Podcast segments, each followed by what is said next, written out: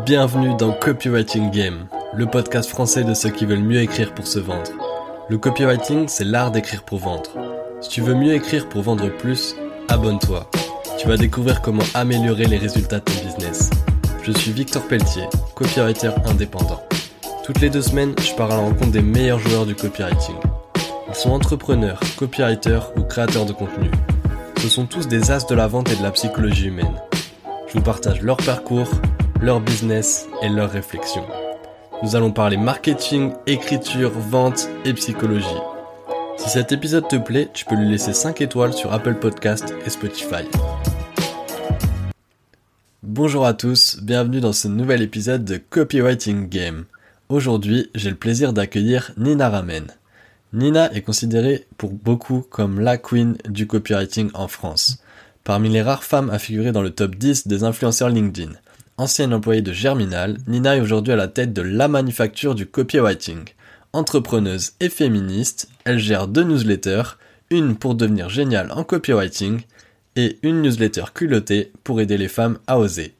Nina, bienvenue dans le podcast. Est-ce que j'étais bon sur la présentation?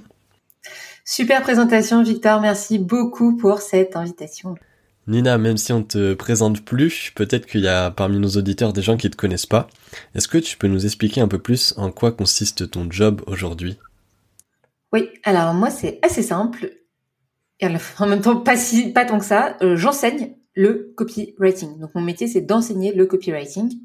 Copywriting, je pense qu'il n'y a pas besoin de représenter. En général, je représente ce que c'est que le copywriting parce que tout le monde ne sait pas forcément. Mais en tout cas, ma définition du copywriting, copywriting avec un W et pas un R, c'est pas le droit de la propriété intellectuelle. c'est une, confusion qu'on fait souvent. C'est souvent quand je suis en soirée, les gens ils savent pas vraiment ce que c'est que le copywriting, voire pas du tout. Je pense que c'est le droit de la propriété intellectuelle.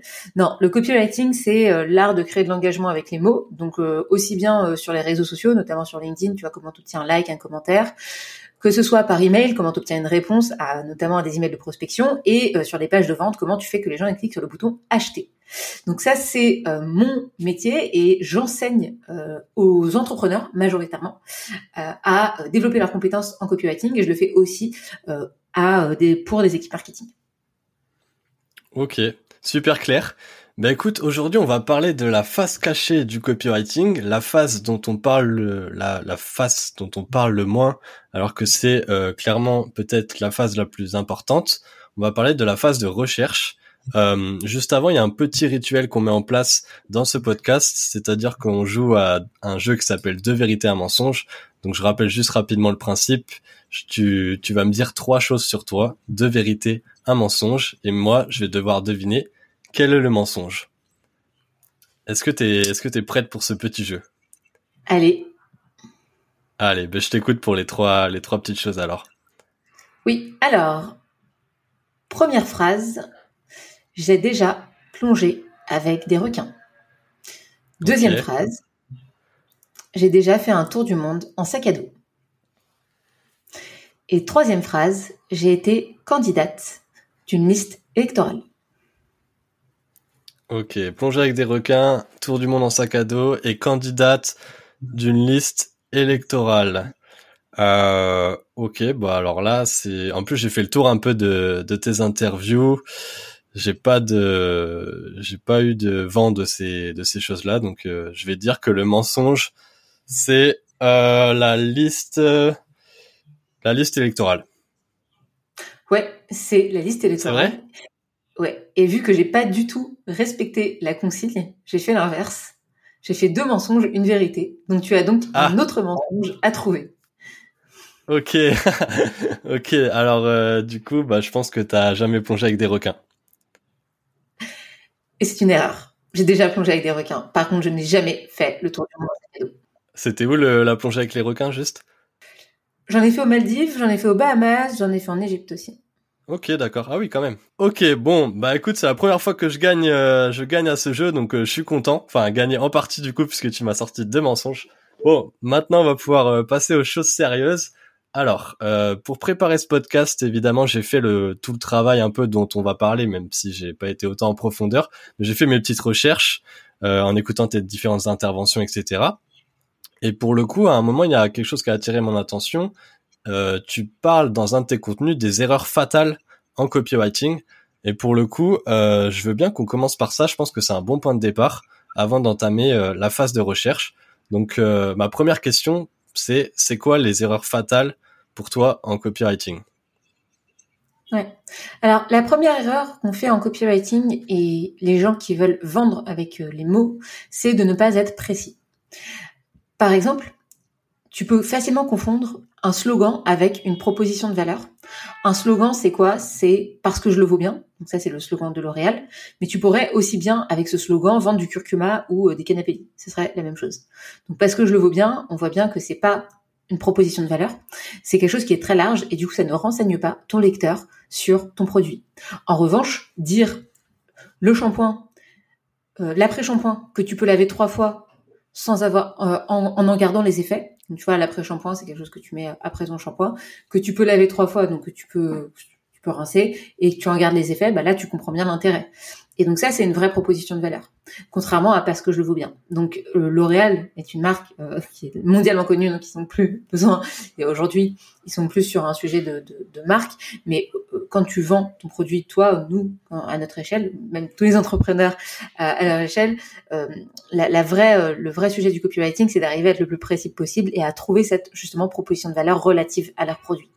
Et l'erreur que je vois souvent faire, c'est de se dire ouais, mais je vais pas dire ça parce que ça va exclure une partie de mon audience. Et j'en viens, j'en viens du coup à la deuxième erreur, c'est ne mm. pas connaître son audience. Euh, je m'explique. En gros, euh, ne pas connaître son audience, ça veut dire quoi? Ça veut dire utiliser des mots qu'ils ne comprennent pas, notamment le copywriting. Tu vois, c'est un mot qui n'est pas compris par la majorité des gens qui en ont besoin notamment les chefs d'entreprise, alors ceux qui sont pas forcément dans la tech ou dans les startups, le copywriting, ça leur, leur parle pas. Par contre, ce qui leur parle, c'est augmenter le trafic sur mon site internet. Ce qui leur parle, c'est augmenter le nombre de ventes de mon, de nombre de ventes de mon e-commerce. Donc, tu vois, là, j'utilise un terme technique qui est copywriting, mais qui ne parle pas à ma cible. Donc ça, c'est une autre, erreur qu'on pourrait faire. C'est pas connecter son audience et donc, du coup, utiliser des mauvais, des, des mauvais mots, pardon. Euh, et, et, un corollaire de ça aussi, c'est euh, avoir le syndrome de l'expert. Moi, je connais beaucoup de, gens, et notamment de gens qui vendent des formations, qui utilisent des mots qui ne sont même pas compréhensibles par son audience, du type growth hacking. Growth hacking, euh, si tu connais pas, euh, tu, tu connais pas le domaine, euh, tu sais pas ce que c'est. Alors que la plupart des gens qui ont besoin euh, de faire de la croissance, euh, c'est des gens qui bah, qui ont besoin en fait de compétences marketing notamment et, et qui comprennent pas forcément. Donc voilà, autre autre exemple, euh, syndrome de l'expert aussi, c'est ne pas savoir ce que c'est que d'être débutant. Et, et, tu vois, les gens qui sont plus débutants, toi, tu es dans ta réalité parce que tu es, entrepreneur, par exemple, et ta réalité, c'est de parler, euh, je, te dis, bon là, je pas parler, continuer à parler de copywriting, mais toi, dans ta réalité, tu sais ce que c'est qu'un persona. Alors que la personne en face de toi, elle ne sait pas forcément ce que c'est. Et donc, c'est un peu comme si tu demandais, alors moi, je sais pas faire de vélo, mais quand je disais aux gens, je fais pas, je, je, sais pas faire de vélo, les gens me disaient, bah, c'est facile, tu montes dessus et tu pédales. Donc non, en fait, c'est pas juste ça. C'est non, tu dois monter, tu dois regarder devant, tu dois prendre de la vitesse. Au début, c'est instable, etc. Donc voilà, il y a vraiment ce syndrome de l'expert qui est de ne t'avoir oublié ce que c'était que d'être un débutant, et donc finalement de s'exprimer avec des mots qui ne sont pas euh, euh, cohérents par rapport à son audience. Et je terminerai par aussi autre chose, c'est que si tu connais pas ton audience, tu sais pas quoi lui vendre. C'est-à-dire que tu peux pas vendre des, des carottes à quelqu'un qui veut des choux-fleurs. Je m'explique. Euh, en parlant de vélo, si tu veux convaincre quelqu'un de passer de la voiture au vélo, tu peux lui dire que, bah moi, si je devais le vendre à mon copain, par exemple, je dirais que euh, c'est euh, écologique, que ça va réduire son empreinte carbone. C'est plutôt sur la cible écolo. Hum, si je devais le convaincre ma mère, qui a à Paris depuis 40 ans et qui a vu les embouteillages arriver, je lui dirais, écoute, euh, tu vas gagner du temps. Et si je devais me convaincre moi, je me dirais, Nina, t'as pris des kilos pendant le confinement, le vélo, c'est un bon moyen de faire du sport sans prendre trop de temps dans ta journée. Et donc là, tu vois, tu as encore une fois quelle promesse tu vas faire à ton audience, la promesse que tu vas faire à ton audience, elle est différente en fonction euh, ben, de qui tu as en face de toi. Et pour ça, c'est une vraie erreur de ne pas connaître son audience. Parce que tu sais pas, si moi je commence à dire à, à mon copain, euh, ouais, fais du vélo, tu vas perdre du poids, euh, il en a rien à faire lui de perdre du poids. Donc voilà, donc là on a fait deux grandes erreurs. Donc la troisième, c'est de ne pas mettre d'émotion. Euh, il y a une phrase qui dit les gens oublieront ce que tu leur as dit, mais se souviendront de comment tu les as fait se sentir. L'émotion, c'est un moyen de marquer, de marquer son, audience, de manière générale. Et une des utilisations qu'on peut en faire en copywriting, c'est de prendre une émotion de sa cible et de l'amplifier.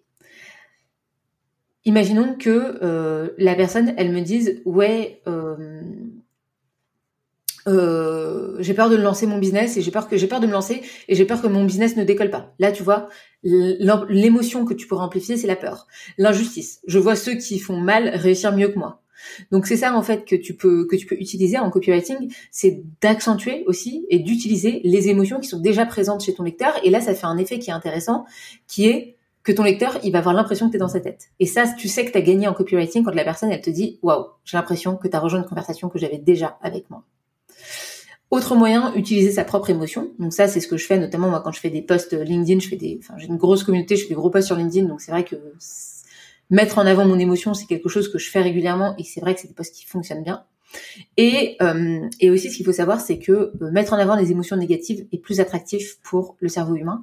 C'est pour ça d'ailleurs que les news à la télé sont souvent négatives et c'est parce que c'est celles que le cerveau humain retient le mieux. Euh, c'est celles qui nous attirent le plus l'attention. Évidemment, parce que ben, quand il y a un danger, le cerveau humain est conditionné pour être attiré d'abord par ce qui le met en danger plutôt que que par les nouvelles positives. Donc, on est conditionné aussi pour pour pour cliquer sur des liens ou sur des sur des sur des sujets qui sont entre guillemets euh, négatif. Typiquement, euh, pourquoi les arnaques marchent? Ça marchera mieux comme titre que comment mm. comment dominer YouTube. Tu vois. Et euh, la dernière la dernière erreur à ne pas faire en copywriting, c'est attendre l'inspiration l'inspiration divine. en fait, quand on écrit quand on écrit, on pense souvent qu'il faut d'abord l'inspiration pour se mettre à écrire. Or, c'est l'inverse. L'inspiration vient avec l'écriture. Donc, si vous attendez d'avoir des idées pour vous mettre à écrire, en fait, ça arrivera potentiellement jamais. Voilà, c'était la fin de ces quatre erreurs pour moi, qui sont les plus grosses erreurs en copywriting que je vois tous les jours. Ok, super. Donc si je récapitule rapidement, on a les quatre erreurs fatales en copywriting. Donc déjà, euh, la première erreur, c'est de pas être au clair sur sa proposition de valeur. La deuxième erreur, c'est de euh, ne pas connaître son audience, parce que du coup, si on connaît pas assez bien son audience, on peut pas euh, bien vendre ce qu'on a à lui vendre. Ensuite, la troisième erreur, c'est il faut, en gros, il faut utiliser euh, les émotions parce que euh, les gens euh, ne prennent pas des décisions rationnelles, ils prennent des décisions avec leurs émotions. Ils vont donc, euh, tu as, très bien dit, ils vont se souvenir de comment tu les as fait se sentir et pas de ce que tu as dit. Et la dernière erreur, c'est de ne pas attendre l'inspiration pour se lancer, puisque l'inspiration, elle vient jamais si on la provoque pas. Euh, pour revenir du coup, euh, bah, on va voir justement pour euh, comment comment bien connaître son audience et sur donc surtout l'erreur numéro 2 et l'erreur numéro 3, connaître son audience et utiliser les émotions pour rentrer dans la tête de son audience. Donc pour ça, il y a une du coup c'est la transition avec la phase de recherche et ça va être le gros sujet de, de ce podcast aujourd'hui. Est-ce que tu peux nous expliquer un peu pourquoi c'est hyper important cette phase de recherche en copywriting? Ouais. En fait, le copywriting, c'est que les 20 derniers pourcents. 80% du copywriting, c'est comprendre sa cible. Si tu comprends pas ta cible, t'écriras des messages plats et chiants, et comme tout le monde, et ça marchera pas.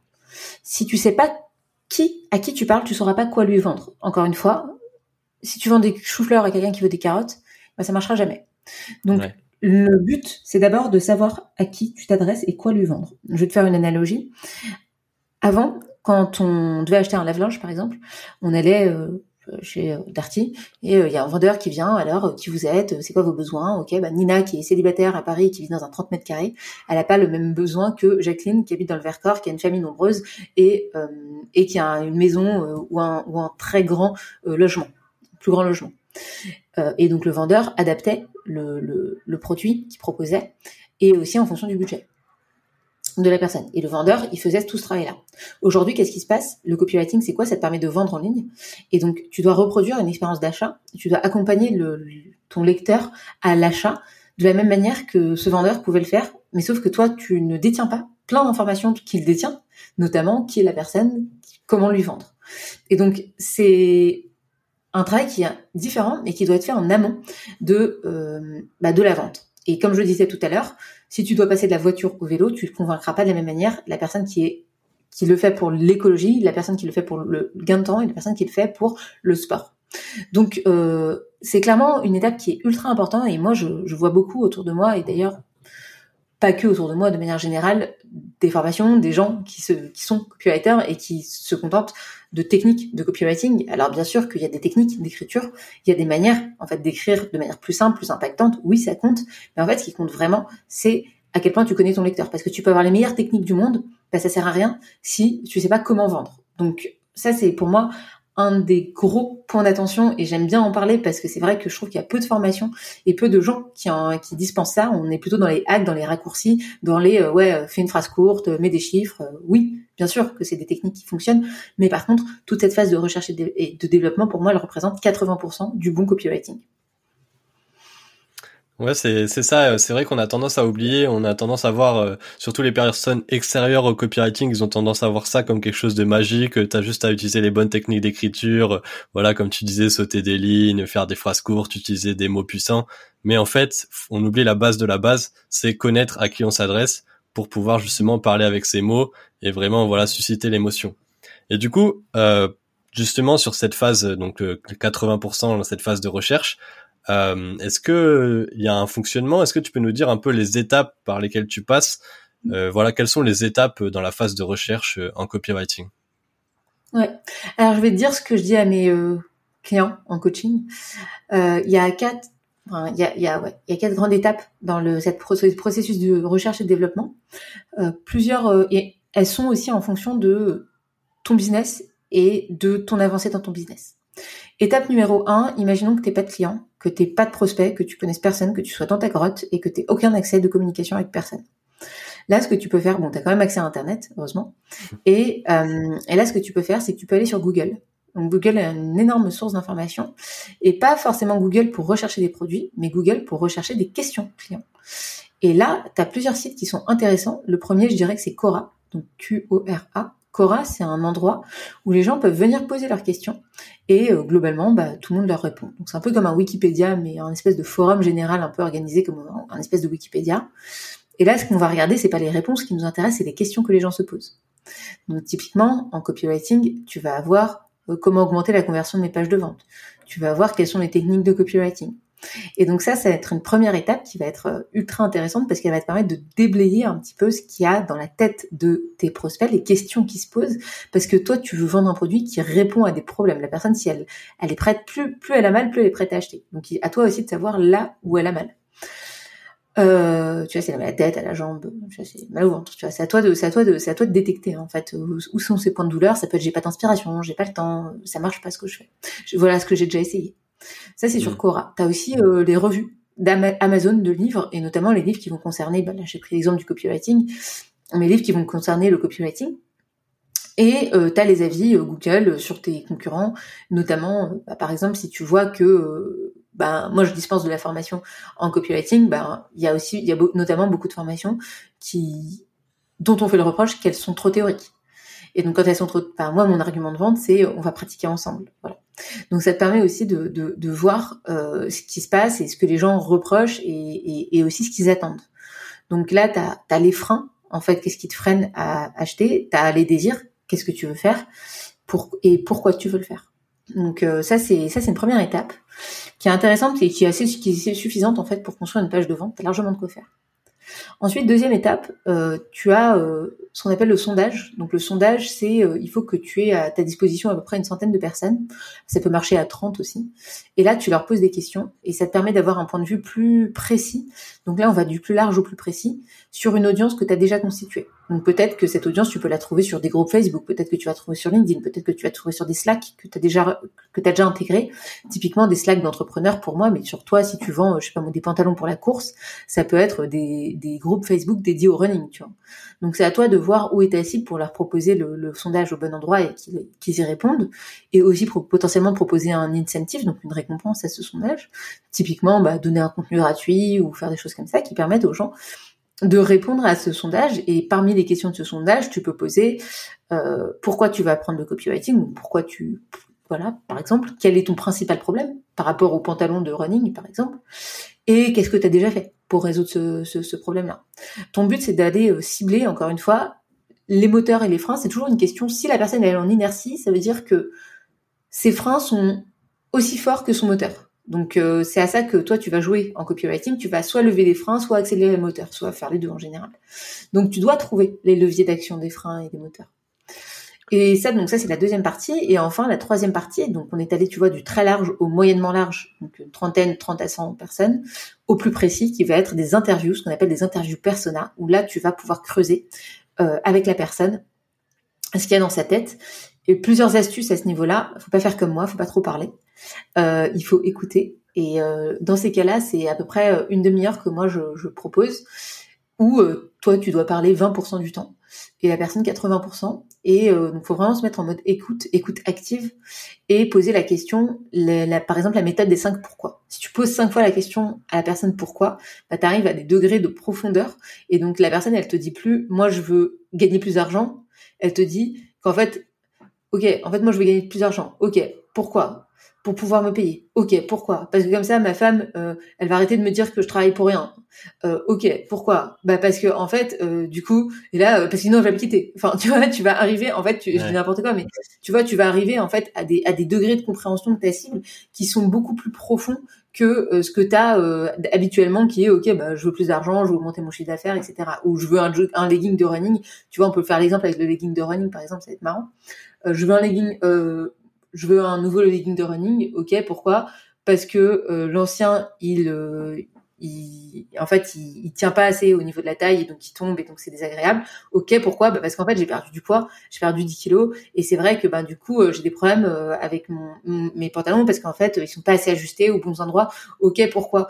Bah parce que, etc., etc. Et donc, euh, pourquoi c'est important pour toi le sport? Pourquoi c'est important pour toi le running? Ah bah oui, bah parce qu'en fait, moi j'ai un rapport avec mon corps et mon poids qui est compliqué. Ah bah oui, parce qu'en fait, dans ma vie, j'ai perdu 25 kilos et donc maintenant, je cours tous les tous les samedis parce que ça me permet de pas repartir dans une dynamique comme ça. Et donc là, tu pars de, je te vends un pantalon de running à, en fait, je t'aide à euh, garder le corps euh, que tu as mis eu tant de mal à avoir pendant ces années. Donc tu vois, tu vas à un degré de compréhension qui est beaucoup plus beaucoup plus loin. Mais ça, tu peux pas le faire si au préalable, t'as pas fait ce travail de déblayer un petit peu euh, avec euh, soit une recherche sur Internet, soit un sondage. Donc ça, c'est la dernière étape euh, de, de ce que j'appelle moi la, la, R&D. Et, et donc je conseille à tout le monde de, de, les faire. Et dernière chose aussi que je voulais dire, c'est qu'il faut après, bah, évidemment, mettre tout ça dans un document et que tu essayes de voir les informations qui se recoupent. Tu auras probablement des informations qui seront différentes. Euh, qui seront contradictoires. Et c'est à toi aussi d'identifier, ben, parmi toutes ces informations-là, à toi d'établir, de créer ce qu'on appelle tes personas. Donc des personnes qui sont potentiellement soit tes clients, soit tes prospects, soit tes cibles, soit tes ambassadeurs. Et ils ont des problèmes différents. Il faut leur adresser des problèmes différents, différemment, et ils ont des, enjeux qui sont qui sont tous pas les mêmes. Ouais, justement, je voulais, euh, je vais juste rebondir euh, sur sur ce que tu viens de dire par rapport aux documents. Euh, pour parler très concrètement, une fois que tu as fait tout ce travail de R&D, donc avec les trois les trois grosses étapes, donc euh, la recherche sur internet, le sondage et après la partie entretien, euh, mm. toi ça se matérialise euh, comment C'est c'est-à-dire tu vas mettre tout ça dans un gros tableau Excel et tu vas identifier un peu les les points communs, les les phrases qui sont revenues souvent dans les entretiens, ce genre de choses. Est-ce que tu as est-ce que as un template, un, un truc ou c'est vraiment juste un, un Word où tu as tout en vrac et après tu tu regroupes ça? Moi, je suis pas dans la team des gens organisés déjà, il faut savoir. donc, euh, déjà, euh, donc non, j'ai pas de template. Euh, en fait, il se passe que normalement, si tu as fait tout ce travail, quand tu sors de là, tu as plutôt une idée de ce qui se passe et tu as plutôt une idée de ton personnage ressemble à quoi. moi, j'ai l'avantage de pas changer de client parce que mon client c'est toujours moi. Mon client c'est moi, je fais mon copywriting pour moi, je fais pas de copywriting pour d'autres personnes, je j'enseigne le copywriting. Donc moi mes personnages c'est toujours toujours les mêmes et c'est c'est assez c'est assez facile parce que finalement ils reviennent et, et j'ai pas les recréer de zéro. Donc euh, moi j'ai pas forcément de, de ce process à faire très souvent, donc je l'ai pas forcément beaucoup standardisé, même si je l'ai déjà fait pour des clients. Hum, ce que je conseille, c'est surtout de faire un document. Moi, je fais un document Word et je regarde aussi ouais dans le tableau Excel, donc euh, toutes les réponses, notamment des réponses au sondage, je surligne euh, en, jaune en fait qui revient souvent. Et ce que je fais aussi, ce qui est pas mal, c'est ce qu'on appelle les nuages de mots. Donc tu prends toute ta data et tu la, tu la, tu la mets dans un, dans un, dans un logiciel, quoi, et puis ça te sort des nuages de mots. Un nuage de mots, ça te sert à quoi? Ça te sert à savoir les mots qui sont les plus utilisés par ta cible. Ok. T'as un exemple de logiciel pour les nuages de mots ou euh? Alors là, tu demandes à Google, franchement, il y en a plein. Mais moi, notamment, tu vois, les, les, les mots qui revenaient souvent, c'était euh, syndrome de la page blanche, syndrome de l'imposteur, euh, peur euh, de du ridicule, peur de faire des fautes d'orthographe, tu vois, ça, c'est des choses qui revenaient souvent. Ok, et il y a un autre outil euh, que j'ai vu euh, dans un de tes contenus, je l'avais pas vu, c'est la carte d'empathie pour les entretiens. Euh, Est-ce que tu peux nous expliquer rapidement en quoi ça consiste, même si ça c'est peut-être un peu compliqué à expliquer comme ça à l'oral, euh, mais voilà, c'est un outil que tu utilises régulièrement? Ouais, ouais, ouais, oui, c'est vrai. Euh, oui, la carte d'empathie, euh, en fait, c'est un, une carte qui, c'est un outil marketing. Alors, franchement, j'ai pas inventé la poudre, hein, c'est un outil qui existe depuis longtemps. En gros, c'est euh, essayer d'imaginer l'environnement de ton client et de, ou de ton prospect. Et en gros, ça va être euh, qu'est-ce qui, qu'est-ce qu'il pense, qu'est-ce qu'il ressent, qu'est-ce qu'il voit, qu'est-ce qu'il dit ou qu'est-ce qu'il fait et qu'est-ce qu'il entend. Et là, c'est en fait euh, derrière, tu es censé pouvoir ressortir des besoins, donc des envies, des choses qu'il mesure comme étant le succès, et des problèmes, donc les peurs, les frustrations et les obstacles. On en revient à ce que je disais tout à l'heure, hein, c'est les moteurs, donc les besoins et les problèmes, ce qui t'empêche d'y arriver. Et euh, le, un très bon, enfin, il y a des templates de cartes d'empathie, euh, à peu près partout. Hein. Franchement, sur internet, vous tapez cartes d'empathie, et, euh, et, et, pour le coup, c'est un outil qui est très simple et facile à utiliser. Donc, je le, je le conseille vraiment.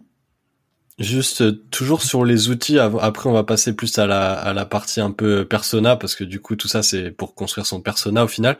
Mais euh, juste pour revenir sur le sondage, le toi t'as un outil que tu utilises pour le sondage ou c'est vraiment des euh, en fonction de la cible? Par exemple, si elle est sur LinkedIn, tu vas utiliser le sondage LinkedIn. non, j'ai surtout utilisé Typeform. J'ai surtout utilisé Typeform, ouais, parce que je trouve que c'est convivial comme type de sondage. Ça marche. Du coup, là, on a vu à peu près les grandes étapes de la recherche.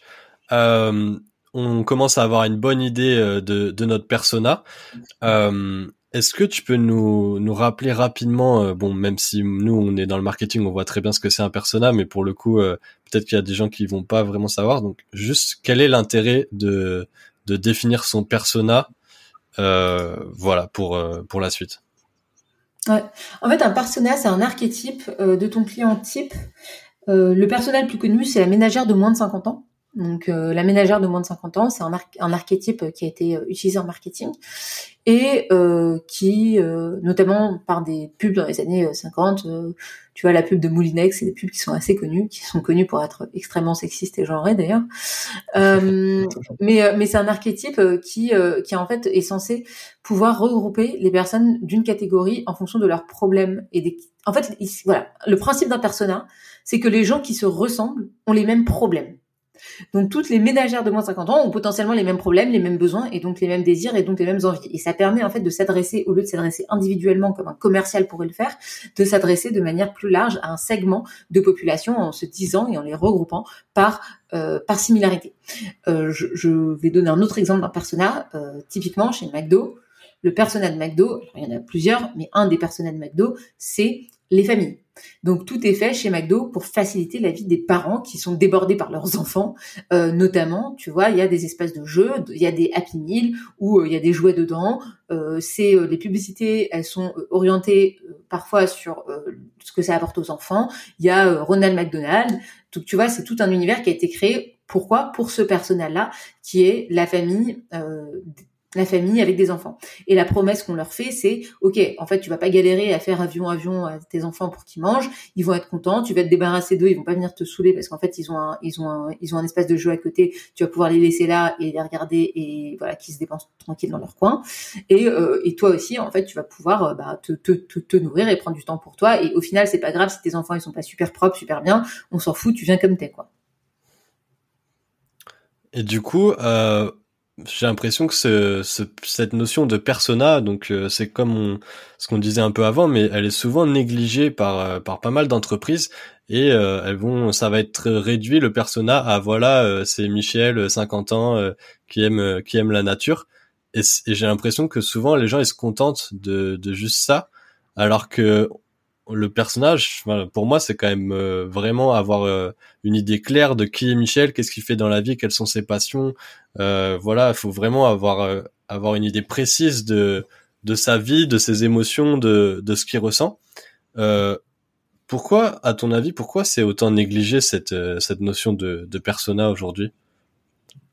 Ouais, effectivement, tu as raison. Euh, c'est plutôt de savoir, l'enjeu, c'est plutôt de savoir, pas forcément l'âge qu'il a et même le sexe de, de tu vois, de Michel. quoi. la, la, question, c'est plus qu'est-ce qu'il ressent et qu'est-ce qu'il y a dans sa tête et quelles sont les émotions qui traversent, quelles sont ses peurs, ses frustrations, ses, ses désirs et euh, ses envies. Et c'est plus comme ça pour moi qu'on construit un bon personnage plutôt qu'en en essayant de regrouper par euh, par tranche d'âge ou par par sexe ou par métier sauf si le hmm. produit, sauf si le produit évidemment l'oblige, mais en fait c'est rare. Tu vois, un vélo par exemple, je reprends mon exemple du début, mais tu veux vouloir passer de la voiture au vélo pour, plein de raisons différentes, et euh, tu peux, notamment des personnages, c'est pas une personne qui va être euh, qui va être écolo, bah, ça peut être un homme, une femme, ça peut être, euh, il peut être de, plein de, enfin tu vois, plein de de métiers différents quoi. Donc en fait, il faut bien euh, faut bien en fait mesurer les personnes, faut bien évaluer les bons critères. Donc ça c'est la première chose.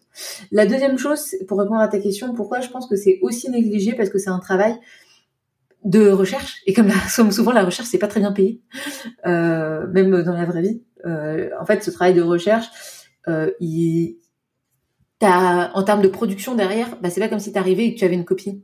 Et souvent, bah, quand t'es copywriter freelance, mais même quand t'es en marketing, ben tu le livrable c'est la copie. Le, livrable c'est la page de vente. Le livrable ça va être l'email la, la séquence email. Et donc ça c'est vraiment la partie du travail que les gens voient et que les gens valorisent comme étant euh, du bon copywriting. Et je pense que on a du mal à valoriser cette phase de R&D parce qu'elle est, elle est difficilement palpable. Or, c'est elle qui permet bah, de créer une bonne copie derrière. Donc, les gens la négligent aussi parce que c'est la partie la moins visible du copywriting, c'est celle dont on parle le moins, et aussi parce que bah, les gens aussi se concentrent sur des hacks, des raccourcis, des techniques d'écriture dont ils pensent qu'elles peuvent bah, être une formule magique alors que non. Et évidemment qu'on a envie de croire à la formule magique. Donc je pense qu'il y, y, a vraiment cette partie-là. Et la dernière chose, le dernier argument que je donnerais, c'est aussi que c'est long. C'est long, c'est fastidieux et c'est des moyens. Et forcément, bah, on n'a pas toujours les moyens. Et parfois, quand on se concentre aussi sur l'écriture et sur des hacks, c'est parce qu'on n'a pas en fait les moyens de, de prendre le temps de faire différemment. Et, et après, ben, on se retrouve euh, dans des choses qui sont un peu, enfin, qui sont moins bien faites, mais aussi parce que on a, on n'a pas les moyens d'investir autant de temps dans la recherche et le développement euh, du, du copywriting. Ouais ouais c'est hyper intéressant et je suis je suis grave d'accord avec toi en vrai sur le fait voilà c'est c'est moins palpable et euh, c'est moins sexy entre guillemets toute cette partie voilà c'est long c'est de la recherche ça va être moins stylé enfin stylé ouais, c'est c'est la partie la moins sexy alors que c'est en fait c'est ça c'est la plus importante pour euh, pour pour la pour le livrable quoi. Euh, je, je, voulais te poser une dernière question sur le persona. Euh, est-ce que est-ce que pour toi il peut y avoir plusieurs euh, personas pour pour une même entreprise? Oui, bien sûr. Bah regarde, quand je te parlais de la voiture au vélo, il y a plusieurs personas, oui, bien sûr. Ouais, donc du coup ce travail, il faut le faire plusieurs fois pour chaque persona en fait. Ouais, ouais, il faut le faire plusieurs fois pour chaque personnage. Moi, je conseille souvent de commencer par le personnage qui te rapporte le plus d'argent, tout bêtement. Mais en fait, il faut d'abord creuser les gens qui te rapportent euh, et pas les gens qui t'écoutent. Parce que moi, par exemple, les gens qui m'écoutent sont pas forcément les gens qui m'achètent. euh, là, tu vois, je délivre des, des, du contenu gratuit. Ben, il y a des gens qui vont se dire, bah, vas-y, moi, je vais me contenter du gratuit. Il y a des gens qui vont qui vont vouloir payer. Donc, mes auditeurs sont pas forcément euh, mes, mes mes acheteurs. Et là, il faut faire la mmh. différence. Et, donc voilà, faut, faut regarder qui est-ce qui te rapporte de l'argent euh, et commencer par creuser ce personnel-là. Et ensuite, il faut surtout avoir des pages de vente dédiées, des pages d'écriture dédiées, des pages de vente, des, des séquences email, des publicités qui sont dédiées à chacun des personnages. Donc tes personnages c'est bien, une fois que tu as construits c'est bien, tu sais à qui tu parles c'est bien, mais après il faut savoir comment tu le mets en action et tu le mets en action comment? Bah, en faisant des copies qui soient uniquement dédiées à ces personnages. Si tu fais trois personas, mais que tu renvoies tous les gens sur la même page de vente, ben ça sert à rien en fait. Autant pas faire tes personas parce que tu peux pas, tu segmentes pas en fait tes, pages de vente et donc bah forcément euh, tu vas vendre à tout le monde de la même manière, donc tu pourras pas toucher les gens plus profondément. Je m'explique. Euh, si tu vois sur les trois personnages que j'ai pris pour passer de la voiture au vélo, il faudrait une page de vente écolo, une page de vente euh, gagner du temps et une page de vente faire du sport. Tu peux pas avoir une page de vente dédiée aux trois personnages. Ou tu peux, mais dans ces cas-là, c'est rien de faire des personnages, comme je disais. Ouais. Ok, ouais, je comprends. Parce que dans ta page de vente, tu dois défendre vraiment une idée principale, une, une proposition de valeur unique. Et si tu commences à tout mélanger, euh, ça va pas être hyper clair. Euh, ouais, c'est ça. Et puis surtout, la personne, elle s'en fout, quoi. Oui, c'est pas ce qui l'intéresse. Par exemple, ouais, voilà, c'est ça, exactement. mon mec perd du poids, c'est pas son, c'est pas son sujet, quoi. Donc si, si on lui parle de perdre du poids, il va dire ouais, bon, ok, et puis en fait, il va se casser, quoi. Ok, ok. Bon, bah c'est bien, on a déjà bien débroussaillé cette partie recherche et pour le coup, euh, je suis content parce que c'est, comme on disait, la partie euh, dont on parle le moins en copywriting. Euh, J'ai juste quelques petites questions euh, de fin qui vont sortir un peu du scope recherche. à un moment dans le dans le podcast, tu parlais du, du syndrome de l'imposteur mm. et j'ai en fait, j'ai dit euh, que j'allais enregistrer un épisode avec toi aujourd'hui et j'ai une personne, je lui ai demandé, ben oui, enfin, elle voyait qui t'étais, etc.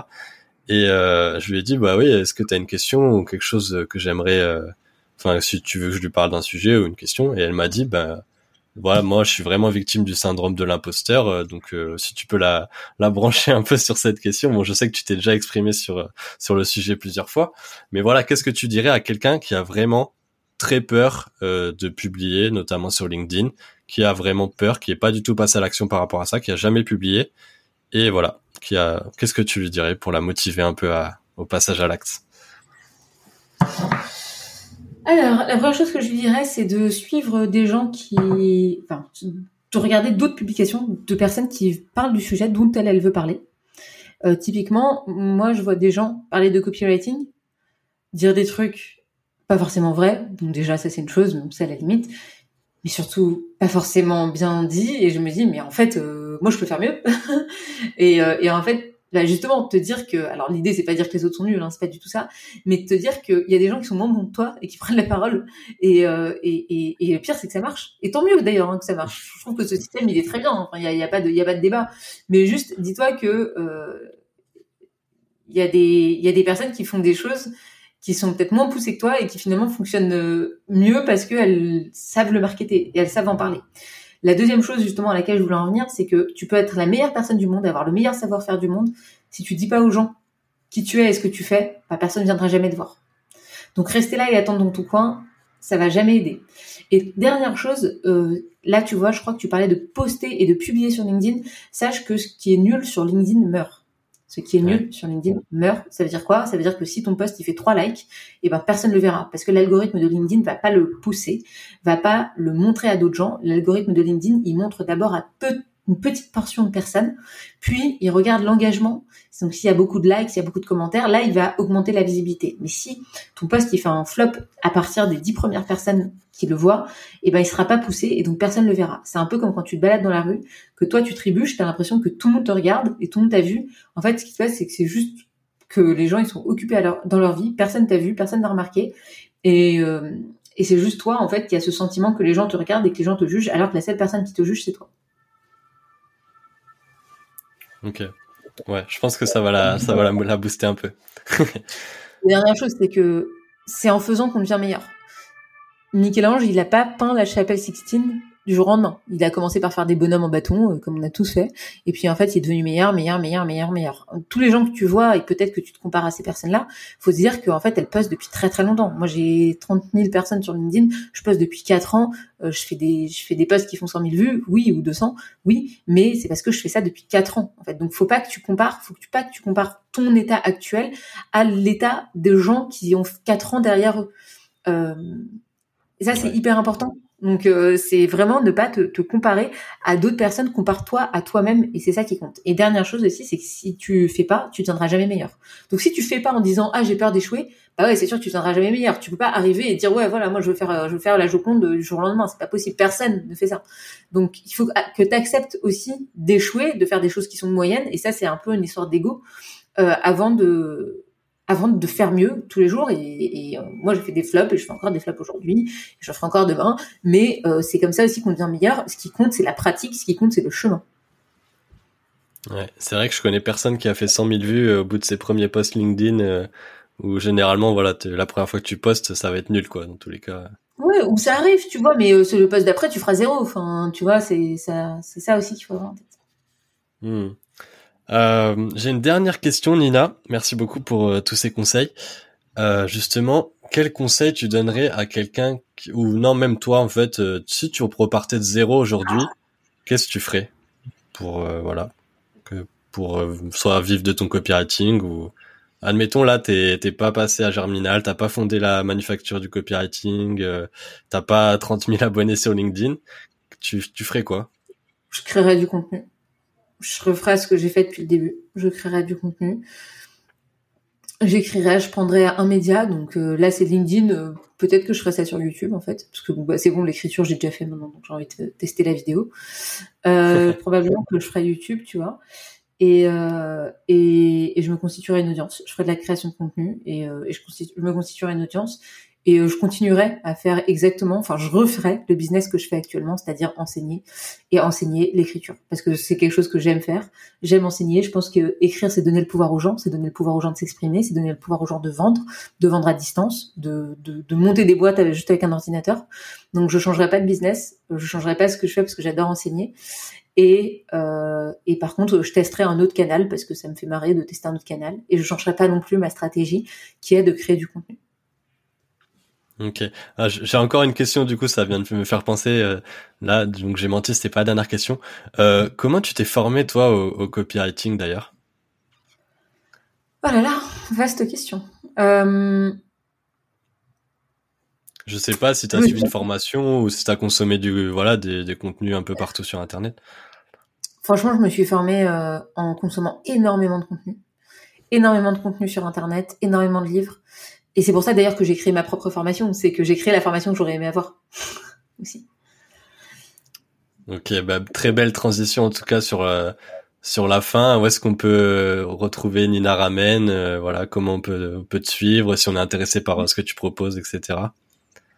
Alors, dans le lien du podcast, il y aura un contenu qui s'appelle les 47 ressources en copywriting. Donc c'est 47 ressources offertes que moi je mets à disposition, c'est mon contenu, c'est euh, ce que j'enseigne et euh, c'est beaucoup beaucoup de choses que vous allez pouvoir apprendre sur le copywriting. Donc il y a énormément de, de ressources, c'est sur LinkedIn, c'est sur tu vois pour ton ami justement, ça va être sur écrire des emails, ça va être sur le marketing, ça va être sur l'entrepreneuriat.